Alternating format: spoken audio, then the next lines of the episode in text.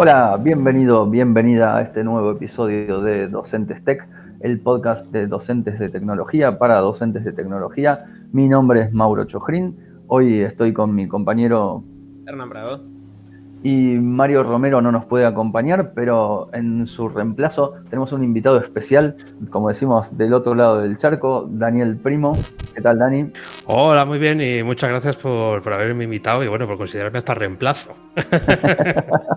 no, pues por favor, muchísimas gracias a ti por, participar. Perdón, voy a mezclar un poco el, español y el porteño como me vaya saliendo.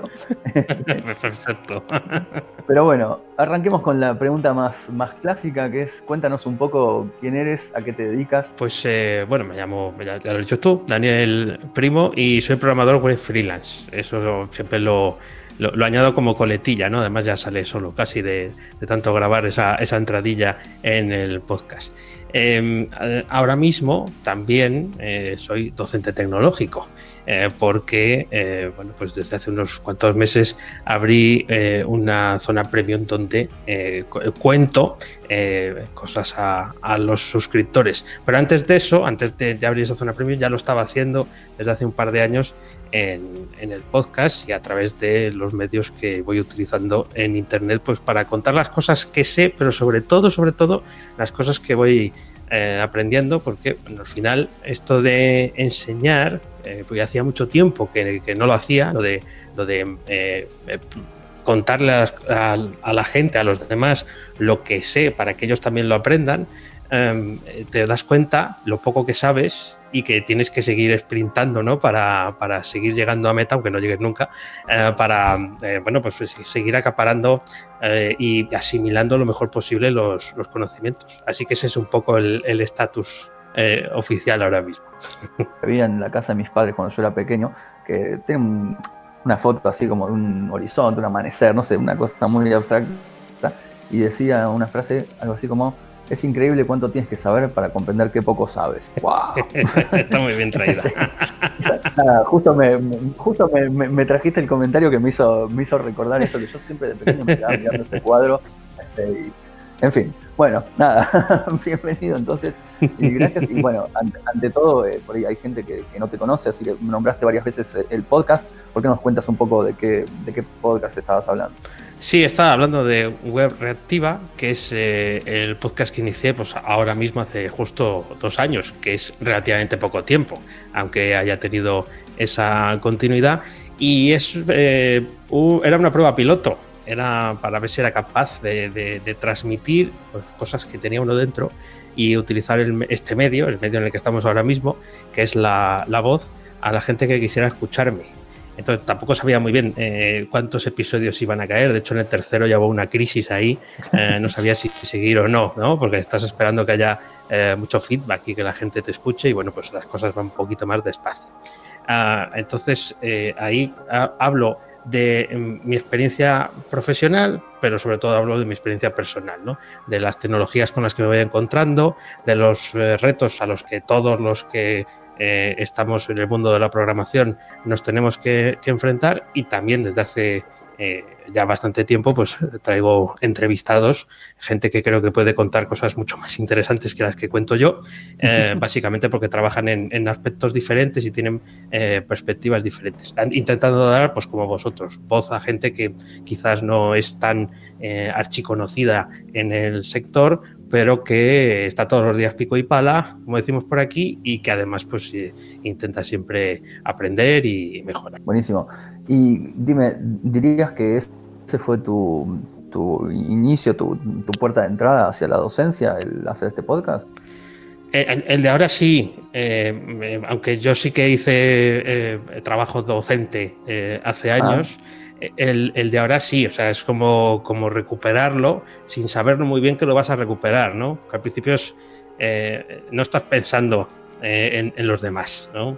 Yo no estaba pensando mucho en, en, cuánta gente podría aprender, ¿no? Sino estaba pensando en si era yo capaz de mantener pues el ritmo que me había propuesto, sacar un episodio a la semana y de ir contando pues cosas que a mí me habían pasado, eh, pero intentándolas transmitir pues como temas o como monográficos o, bueno, viendo el estilo que hacían otros y copiando, que es lo que mejor sabemos hacer, copiar, porque al final pues no sabes muy bien qué hacer y dices, bueno, pues le copio a este que parece que le funciona ah, mejor. Entonces sí, luego he ido descubriendo que, a través de, del podcasting, a través del audio, es un método excelente para eh, bueno, pues poder mm, transmitir conocimientos. Si bien es verdad que, no puedes, en el caso eh, de, programar, ¿no? ¿no? puedes estar enseñando una pantalla eh, a través del, audio, sí puedes transmitir una serie de conceptos que, como por ejemplo, de buenas prácticas de programación, que eh, son de esos que tienen que irte sonando machaconamente en la cabeza, pum, pum,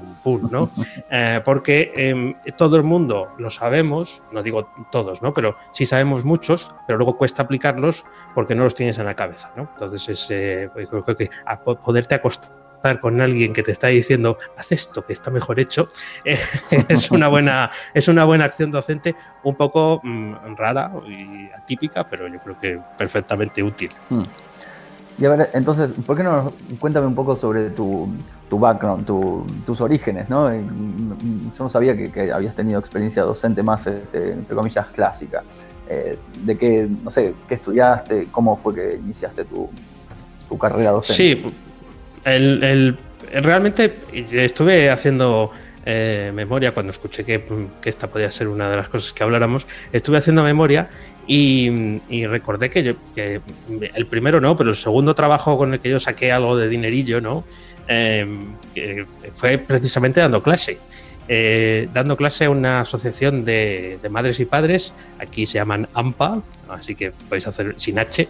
Y em, eh, em, bueno, pues eran los tiempos en los que empezaban a florecer las eh, redes sociales, ya hace unos años de esto, y, los padres, las madres tenían la inquietud de que qué va a pasar con, sus hijos cuando en el ordenador, todavía no estábamos con, tanto con el móvil en la mano, eh, pues se dieran de en Facebook o se dieran de en un correo electrónico. Y recuerdo que, ya tuve que hacer mi, mi primer plan de estudios, porque sí que eran varias sesiones, eh, tener paciencia, eh, guiarles en el proceso, no todo el mundo sabía manejar un, ordenador y fue una experiencia francamente grata. Yo en aquel momento no estaba estudiando nada que tuviera que ver con programación, estaba haciendo una carrera universitaria que luego finalmente abandoné, que tenía que ver con la ingeniería industrial. Posteriormente a eso, eh, justo antes de empezar eh, a trabajar como programador estuve dando formación itinerante eh, a profesores de, secundaria, que decimos aquí, profesores de instituto, eh, de la high school, ¿no? Eh, pues también en, nuevas tecnologías, en cómo aprovechar lo que en aquel momento era el boom, que era la web 2.0, y cómo sacarle provecho pues, para las clases de ciencias o para las clases de lengua, cómo podían encontrar recursos en Internet, cómo podían publicar un, wiki. Y eso fue, la verdad, que fueron experiencias muy, muy gratas. Lo que pasa que profesionalmente luego no me llevó nada por ahí, eh, sino que, me llevó a sentarme delante del ordenador y, picar código. Y sí, pues en el trabajo sí que tuve que eh, bueno, formar a mis compañeros en algunas cosas, ser muy paciente, porque bueno, pues ellos tenían que aprender la tecnología que, en aquel momento dio la casualidad que manejaba yo. Y bueno, pues este, ese, fue, eh, digamos que, el sitio donde descubrí que a lo mejor no se me daba tan mal, pero es verdad que no profundice en ello, me, dejé llevar, dejé llevar. ok, y te preguntaría, tal vez pensando en esta, experiencia de enseñarle a compañeros de trabajo y eso, eh, supongo que estabas hablando en un ambiente donde estabas en una empresa, ¿no? Sí, sí. Bien, ¿y consideras que por ahí el, haber tenido esta, esta experiencia docente te, daba, no sé, por llamarle de algún modo, una ventaja competitiva el tener esa capacidad de explicarle a tus compañeros? Eh, sí, lo que, lo que pasa es que no lo sabía. en aquel momento. lo, descubriste después, pero, pero pienso Eso que es. sí, en un ambiente, sí. Digo, que eh, en un ambiente de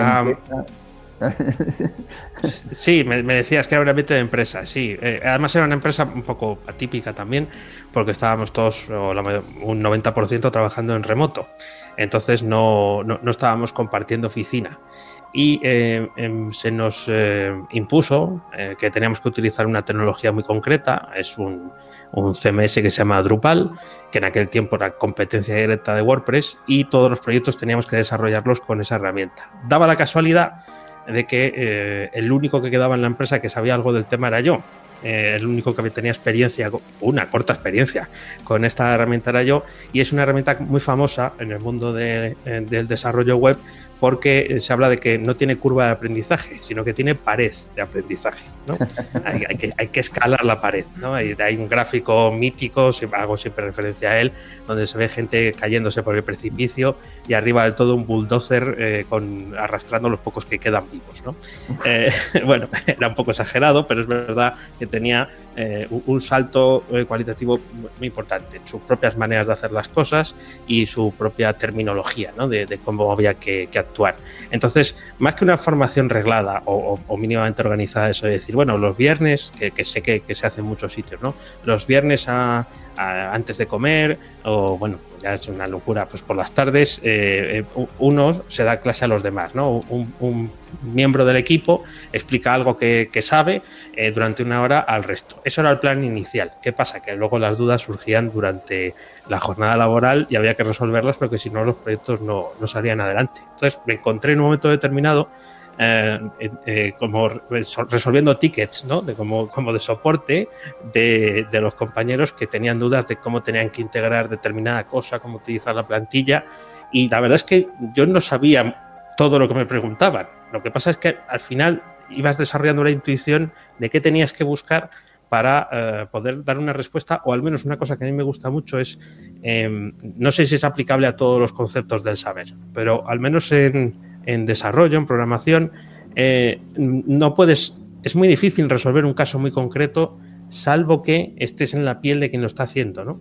Pero sí puedes darle un hilo, una esperanza, un cabo al que poderse agarrar para decir, bueno, pues tiro por aquí y a ver qué descubro. Ah, y eso suele ser eh, beneficioso para ambas partes. Por una, le das una, solución, eh, yo creo que, bastante educativa, y por otra, al final eh, tiene que mm, estrujarse las neuronas para, sacar la solución, pero tiene un sitio en el que sentirse un poco más seguro. Mm. Y eso por ahí, una, de las fantasías que tal vez tiene la gente que, nunca le ha tocado dar clases o, o esto es el pero y si yo le enseño a mis compañeros, no estoy como que creando mi propia competencia, ¿por qué, lo haría? Em, es, una cuestión que sí que he oído varias veces. Y, de hecho, eh, no, en este sector, pero sí en, otros. En este sector no, me he cortado con nadie que lo diga, pero sí en otros. Bueno, yo nunca me lo he planteado así. Básicamente porque eh, es probable que eh, baste con que vayas un paso por delante solo con un paso por delante, es suficiente como para que mm, eh, tú tengas cierta referencia que otros no tienen. Mm, el, paso es difícil de discriminar, ¿no? Pero eh, lo que acabo de describir, al final yo también tenía que googlear la pregunta o buscar en los foros de, Drupal, en este caso, para, para, encontrar una respuesta, pero ya tenía, ya sabía dónde tenía que buscar. Ese era el paso que, hacía que yo estuviera un pasito por delante de eh, los compañeros que luego evidentemente también aprendieron a hacerlo, ¿eh? que eso también es, importante, pero nunca eh, lo, he visto como una competencia, ¿no? Es, es, complicado que dos personas sepan exactamente lo mismo de conceptos técnicos. Cada uno habrá seguido un camino porque habrá tenido que resolver un porcentaje de problemas común y luego un porcentaje de problemas únicos de cada proyecto, únicos de cada asunto en particular, que no tienen solución ni buscando en Google, porque ya te has metido en, tu propio mundo. Entonces, eh, no, no es una cosa que, tal. Sí que lo he oído en sectores como, por ejemplo, la artesanía, ¿no? No, no, yo no puedo contar un cliente que tenía.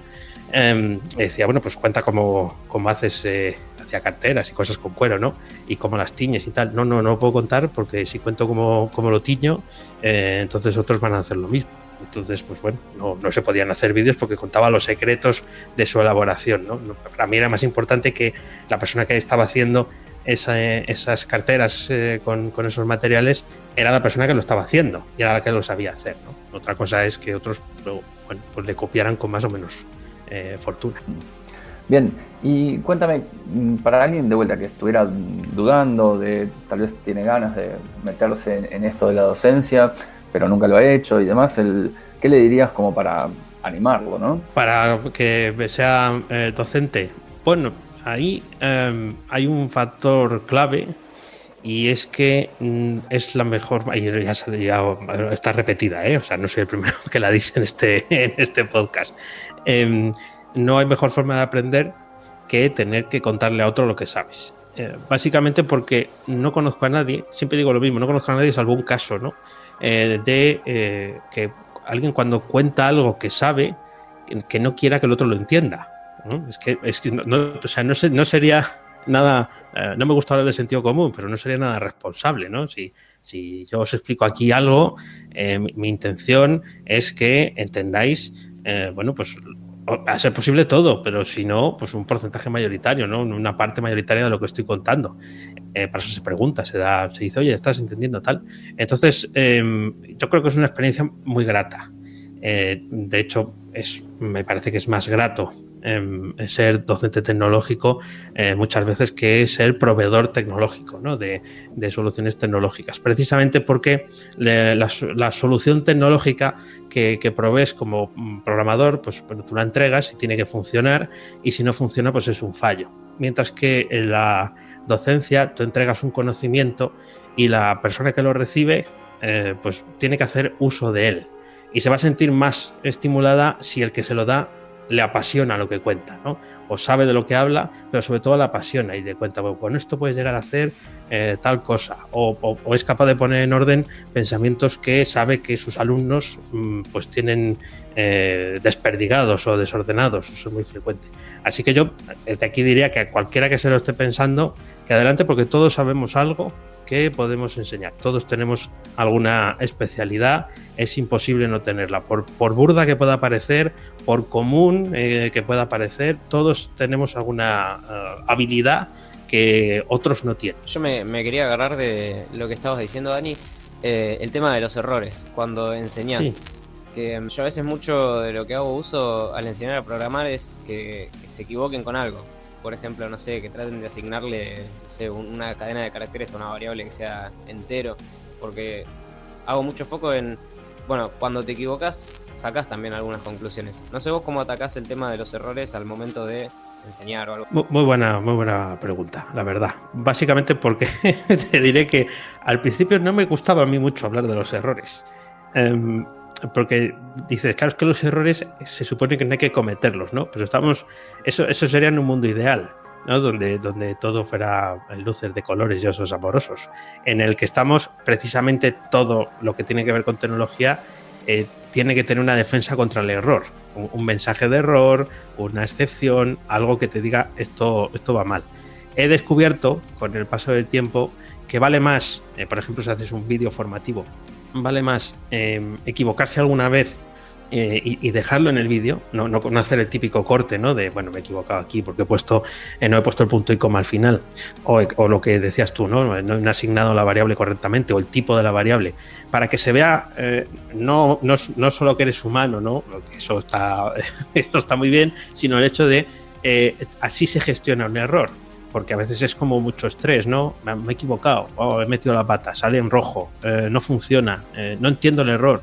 Y eh, lo que muchas veces digo, yo soy el primero que no leía los errores, porque pensaba que era, bueno, eso, se pone ahí por poner. Tú fíjate qué, mentalidad, ¿no? El hecho de decir, te sale un, log de error y dependiendo de lo que fuera, de, relevante o no, pero había cosas que cuando estabas mm, empezando con un lenguaje de programación dices, bueno, esto lo pone aquí por poner tenías que hacer el esfuerzo por la lectura. Así que los errores, bienvenidos sean, y si fuerzas a, que salgan y a que prueben, eh, pues idóneo, sobre todo porque además también luego aprenderán a, identificar ese, error. Es interesante eso. Yo mm, usualmente también me gusta eso, dejar por ahí que los alumnos, no diría que, se frustren realmente, pero que, se choquen con, los errores, o, a veces no son errores, pero son este, como pequeñas trabas, de decir, bueno, algo que no te sale.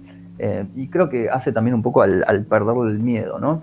A decir, bueno, estamos en un ambiente donde tenemos la suerte por ahí de trabajar en algo que usualmente uno puede probar, probar, probar y no va a ser grandes este, desastres. Bueno, obviamente es algo que vaya directo a probar en el ambiente productivo, ¿no? Sí, pero fíjate, eh, una cosilla al respecto de esto. Hay veces que eh, a los alumnos les tengo que contar dónde está el log de errores, ¿no? Bueno, si nos ceñimos a una tecnología concreta, PHP eh, y demás, bueno, pues los errores van a un sitio concreto si no salen por pantalla. Entonces se encuentran con que están trabajando en un proyecto que, mm, bueno, pues mm, no saca los errores por pantalla, no saben que se... o no, no han tenido curiosidad por, enterarse de cómo se configura ese error. Entonces descubren que después de muchos pantallazos en blanco, que es como a veces eh, eh, ocurre cuando no tienes eso bien configurado, eh, tus, tus, errores acaban en un pantallazo en blanco que no entiendes, que no sabes lo que está pasando, descubren que hay un log, descubren que ahí pueden leer la traza del error y de repente se dan cuenta de cosas como por aquí está pasando el código. Quiero decir, mi, cuando yo lanzo una variable en un sitio, resulta que está pasando por todas estas funciones, todos estos métodos, ahí va, que valen para algo, ¿no? Que ese código que estaba puesto ahí, eh, resulta que va pasando por aquí, descubres eh, cosas de, forma eh, inesperada. precisamente por, hacer caso de algo que se supone que es negativo, que es un fallo, que es un error. Es, es muy clásico eso de que cuando uno arranca, sobre todo, el log de errores, más allá de que sea el archivo, sea en la pantalla o demás, eh, es como medio intimidante, ¿no? Este, sobre todo pienso en situaciones como lo que es eh, un error de Java o incluso de, PHP, a veces saca una traza de, no sé, 10 líneas o cosas así, bastante, ay, como que da medio, medio y uno dice, bueno, no, no lo voy a leer. Este, pero la verdad que es un aprendizaje muy interesante de entender que, bueno, esa información no solo es útil, sino que está ahí para, nosotros y es la, clave para, para, poder avanzar. Eh, de algún modo, tal vez el, justamente lo más valioso es ver cómo corregir errores más que cómo eh, hacer una cosa de, entrada, ¿no? Sí, sí, estoy, totalmente de acuerdo, pero bueno, sí, hay que, hay que asumir que hay que superar esa barrera. Sí, sí. Bueno, y digamos, a ver, un poco ya lo dijiste, pero vamos a hacer la pregunta igual más explícita de ¿qué es lo que, lo que más te gusta de, la docencia de tecnología? Ah, bueno, sí, antes comentaba algunas cosas, ¿no? Pero em, eh, en general, para mí ha supuesto un, cambio de, orientación profesional, ¿no? Yo antes me, presentaba, ¿no? Cuando me decías a qué te dedicas y tal, bueno, pues yo daba servicios de programación web y con el, bueno, con el paso del tiempo, mm, pues, pues te vas dando cuenta que, puedes hacer otras cosas. Eh, soy freelance, no, no estoy atado, o sea, tengo una serie de inseguridades por ser eh, autónomo, por tener eh, que defender mi propio trabajo, ¿no? Eh, pero mm, también tienes unas fortalezas una de ellas, y para mí fundamental, es que puedes elegir qué camino tomar, ¿no? No tienes por qué estar siempre ligado a, ejecución de proyectos o servicios de, software, de páginas web, que a lo mejor pues en algún punto de, tu carrera profesional pues no te interesa hacer, no te gustan, estás cansado y, puedes dar ese giro. Y mm, para mí el el cambio a la, docencia, a enseñar eh, algo, me ha resultado eh, bastante beneficioso, ¿no?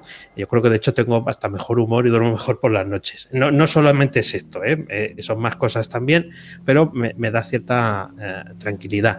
Sobre todo cuando ya llegas a un punto en el que descubres que la gente sí, sí entiende lo que estás contando, ¿no? Que es la mayor preocupación que puedes tener al principio es, bueno, se, entenderá lo que estoy diciendo, estará claro lo que, lo que digo. Entonces subes unos vídeos a YouTube, esto lo hilo también con la pregunta de antes, ya que se me ocurre ahora. Eh, subes unos vídeos a YouTube, que es un sitio donde la gente busca de todo y lo encuentra. Y resulta que hay gente que ve los vídeos que subes. A lo mejor no, evidentemente no vas a ser el despacito, ¿eh? no va a haber millones de millones de reproducciones y trillones, pero eh, resulta que alguien eh, pues ha descubierto una extensión del Visual Studio Code eh, gracias a que tú les enseñado en un vídeo y te dice, oye, que no funciona, ¿no? o oye, que no entiendo eh, qué es lo que explicas aquí, podrías explicarlo mejor. es un sitio, YouTube, que está un poco demonizado a veces por, por, el concepto youtuber, pero la gente busca de todo y además es el segundo buscador más utilizado de Internet, aparte de que Google de por sí, que es el primero, ya te lleva muchos resultados de, vídeo. y eh, es ese contacto eh, eh, directo con gente que está aprendiendo de lo que tú estás haciendo ah, es muy diferente o para mí ha sido toda una, un descubrimiento respecto a cuando tú entregas un, proyecto llave en mano, cuando tú entregas un, pues eh, algo que te han encargado y que te van a pagar por ello después de hacer un presupuesto.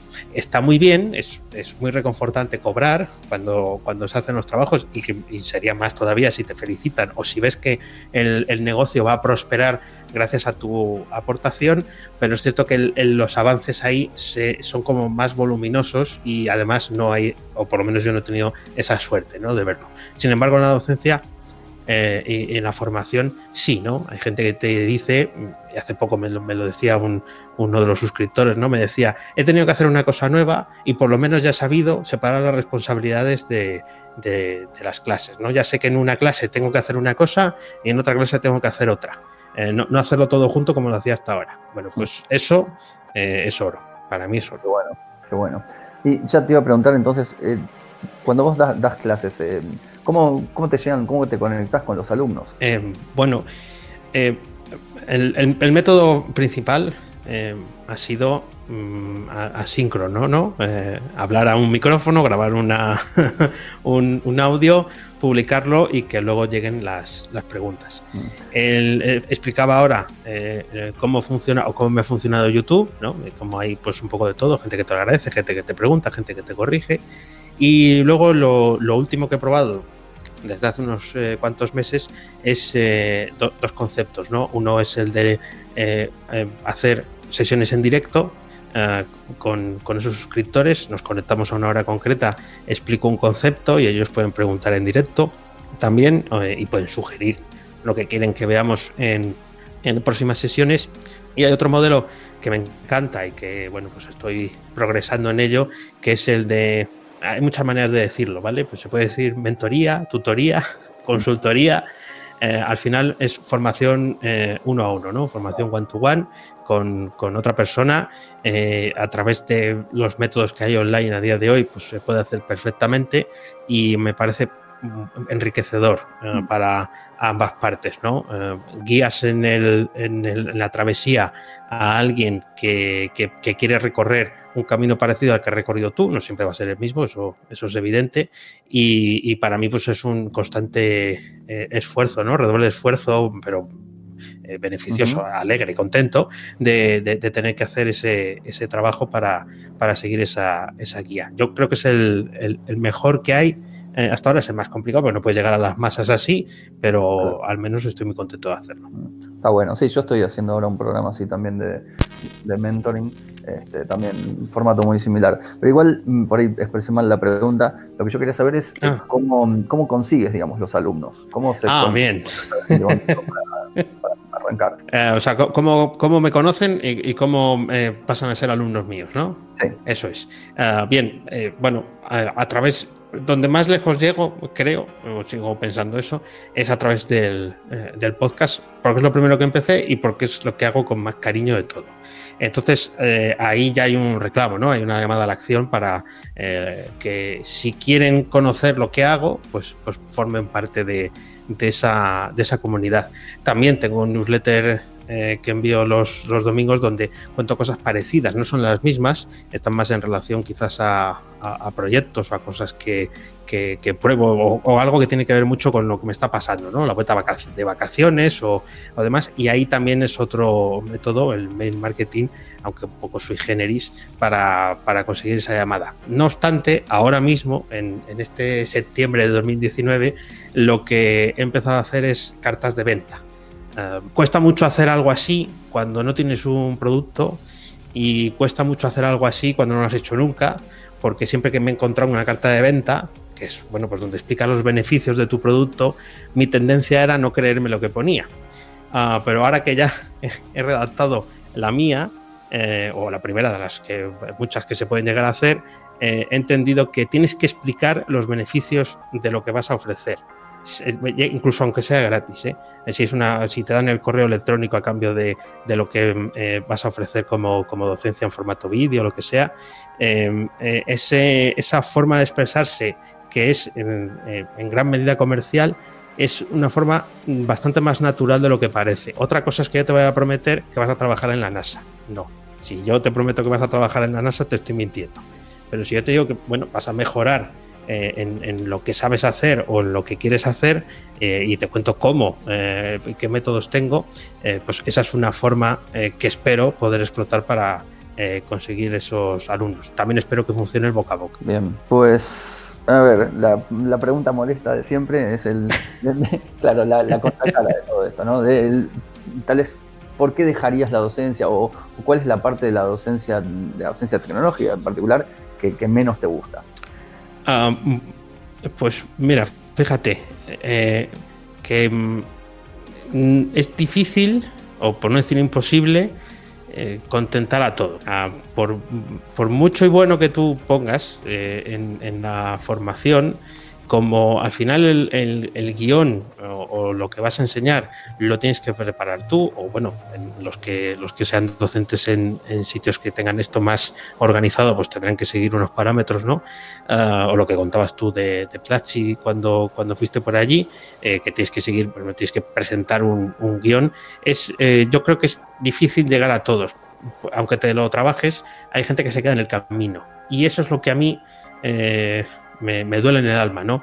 ¿Por qué te quedaste en el camino? O sea, ¿por qué, mm, pues en el caso de vídeos formativos, ¿no? Que, es imitar lo que estás viendo en la pantalla, ¿por qué no pasaste de tercero? Eh, no lo explicaba bien, eh, no te interesaba para nada el tema, no es la tecnología que quieres aprender, eh, te surgen un montón de, dudas, ¿no? no sabes también si es falta de esfuerzo. A, a, día de hoy, esto también lo habéis comentado en algún episodio anterior, es tan fácil acceder a, docencia, eh, en este caso que, estoy citando en vídeo, eh, por 5 o 10 dólares eh, tener cursos que cubren toda una tecnología completa con, con, 10, con 15 horas.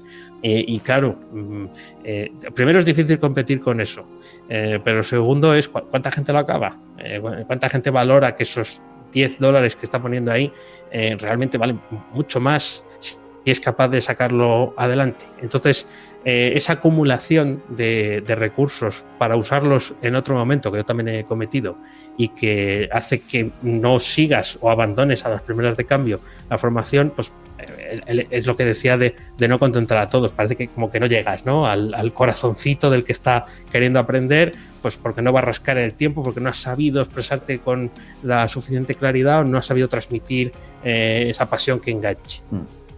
Y bueno, ya tocando ese tema, el, ¿por qué, por qué decidiste armar tu propio, como decimos aquí, tu propio kiosquito, de montarte sobre, no sé, Udemy o cualquier otra plataforma que, ya estuviera, ¿no? Sí, es eh, una reflexión que me, llevó poco. Yo parto con cierta ventaja porque ya había escuchado a otros eh, lo que opinaban ¿no? sobre, sobre Udemy y, otras plataformas parecidas. También creo que justo esto es un poco como eh, si yo fuera panadero y fuera enseñado a hacer pan y, aparezco con pan de molde. ¿no? Eh, para hacer algo con el pan de molde, ¿no?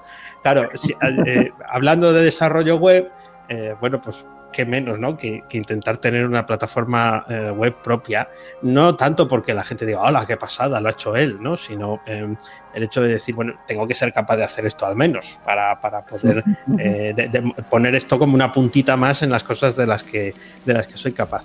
También creo que hay eh, un, un, inconveniente en plataformas externas que es que al final dependes de ellas. Entonces, tienen una grandísima ventaja, que es que tú pones eh, tu contenido o si abres un Patreon, eh, pues vas, publicando lo que tienes eh, y, es inmediato el poder poner un botón para cobrar. Lo que ocurre luego es que las reglas las marca el sitio donde lo publicado, ¿no? El caso de, Udemy con, esas rebajas y que al final solo te lleves un porcentaje muy pequeño del coste final del, curso o que no entres en juego si no, si no aceptas esas rebajas o en el caso de Patreon, pues bueno, pues que no, que no consigas eh, llegar a la gente porque no destacan tu contenido, porque simplemente no, no se ajusta o la gente no sabe lo que es, no sabe lo que tiene que hacer eh, o no se fía de, pagar ahí, hace que me aleje de, esas plataformas. Considero que son totalmente válidas ¿eh? y de hecho, pues seguramente a alguien que no tenga que ver con el desarrollo web, que quiera montar algo, pues quizás el primer sitio mm. es ese. Aquí lo engancho con otra cosa eh, que eh, eh, no, he citado, pero me, parece interesante, es nada mejor que enfrentarse a, tener que hacer un curso completo, aunque sean 10 lecciones, em, en el formato que sea. Da igual audio, vídeo o texto en PDF. la primera vez que lo tienes que hacer es un reto en sí.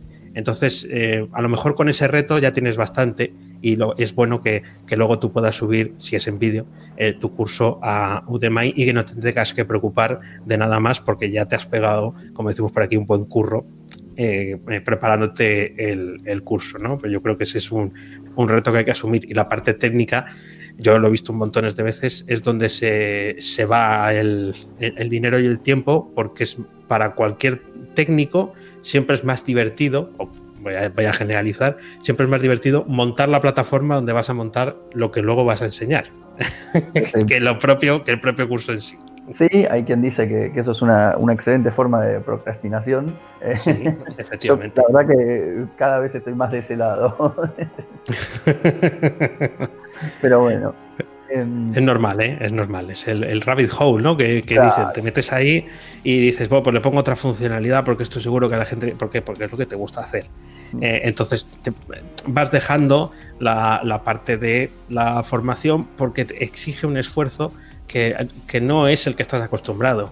Em, perdona que insista, ¿no? En el, en el audio, en el vídeo, que es el formato que, yo utilizo, pero eh, a me cuesta mucho más grabar eh, vídeo que grabar em, eh, audio. ¿Por qué? Pues porque llevas más trayectoria, aunque no sea muy larga, llevas más trayectoria con el audio que con el, con el vídeo. Así que, bueno, pues siempre intento arañar pues, para hacer audio cursos y, y demás ah, mm, antes que hacer el, el vídeo en sí, con lo cual también a mí me pasa. bueno, eh, pues Dani, la verdad que es súper interesante todo lo que, lo que nos comentan, eh, lo que nos comentas, quiero decir. Este, pero bueno, pues aquí el, tiempo es tirano, no queremos abusar ni, de ti ni del oyente. Eh, así que, pues la pregunta que no podemos dejar de, de, hacer es para la gente que, va, para el oyente que está del otro lado y quiere por ahí conocer un poco más de quién eres o interesarte sobre todo lo que nos venías comentando, tu podcast y, demás, ¿cómo, ¿cómo pueden hacer? Pues es muy fácil, eh, basta con entrar en danielprimo.io y latina o eh, y ahí ya está todo. Si queréis encontrarme por, por Twitter, que es la red social que utilizo, eh, bueno, pues no, a todas horas, pero la que utilizo, podéis encontrarlo con el nombre del podcast, arroba web y ahí podéis eh, encontrarme. Y, antes de nada, agradeceros infinito que, me hayáis invitado porque me hace especial ilusión, que no lo he dicho al principio con los nervios de empezar y tal, que es la, primera eh, entrevista intercontinental que, me hacen. Y es algo además, eh, voy a, meter aquí la morcilla, es algo que creo que deberíamos hacer más, ya que tenemos un, una lengua común aunque luego eh, cada país tiene sus peculiaridades y sus características, eh, creo que no lo hacemos lo suficiente, ¿no? Al final eh, esto no es tan difícil montar, es, verdad, hay cuatro horas de diferencia, pero es cierto que bueno, pues tenemos cosas en común como la lengua y luego riquezas diferentes que deberíamos de explotar. Pero bueno, en cualquier caso, muchas gracias por invitar. Muchas gracias a ti por venir. Y bueno, con esto vamos a cerrar el episodio de hoy. Nos despedimos hasta la próxima. Mi nombre es Mauro Chojrin. Hernán Prado. Y no nos olvidemos de Mario Romero que nos está acompañando en espíritu. y nos escuchamos próximamente.